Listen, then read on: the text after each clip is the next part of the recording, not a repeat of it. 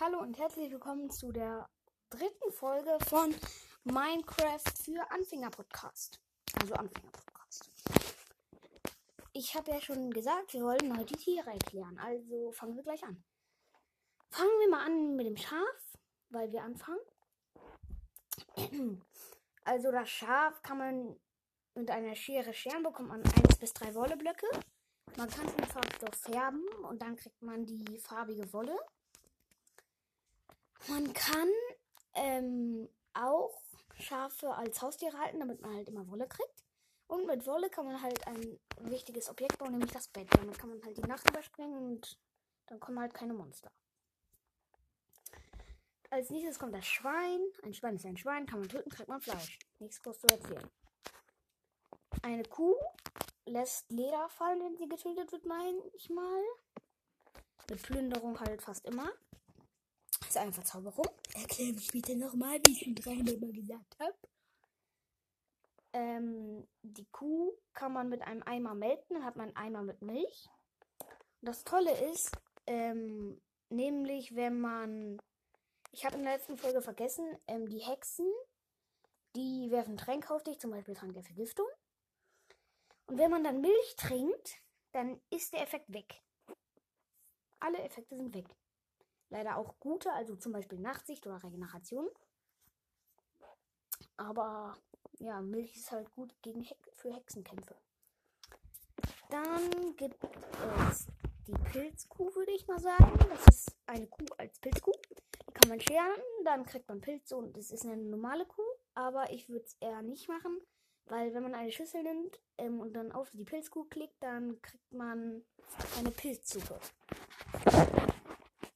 Und sonst muss man halt eine Karotte, einen Fliegenpilz, einen normalen Pilz und eine Schüssel sammeln und das nervt alles.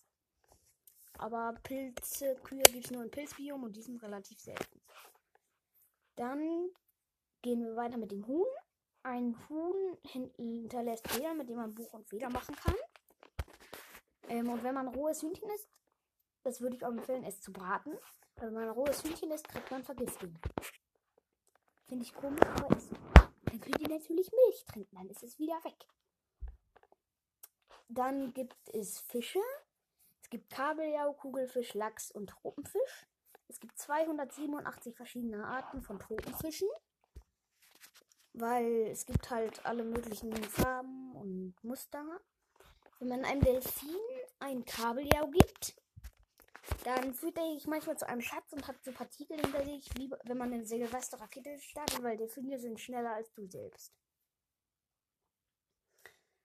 Ähm, dann gibt es noch ja den Delfin natürlich, haben wir ja schon gesagt. Die mögen es auch bei dem Boot zu schwimmen.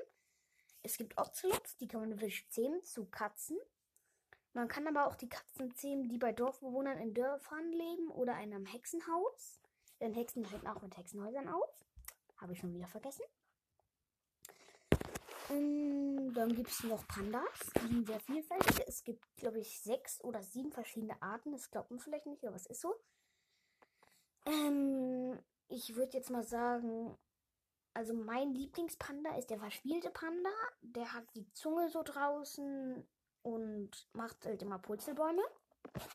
Es gibt den normalen Panda, der ähm, ist halt ein normaler Panda.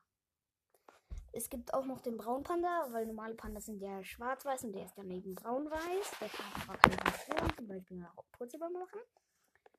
Es gibt den glücklichen Panda, der legt sich auf den Rücken und wieder mit den Beinen.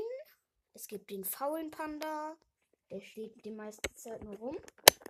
Und alle Panda-Arten laufen dir hinterher, wenn du Bambus hast, außer der faule Panda. Kein Bock. Und es gibt noch kranke Pandas, die können auch ähm, niesen. Schleimbälle.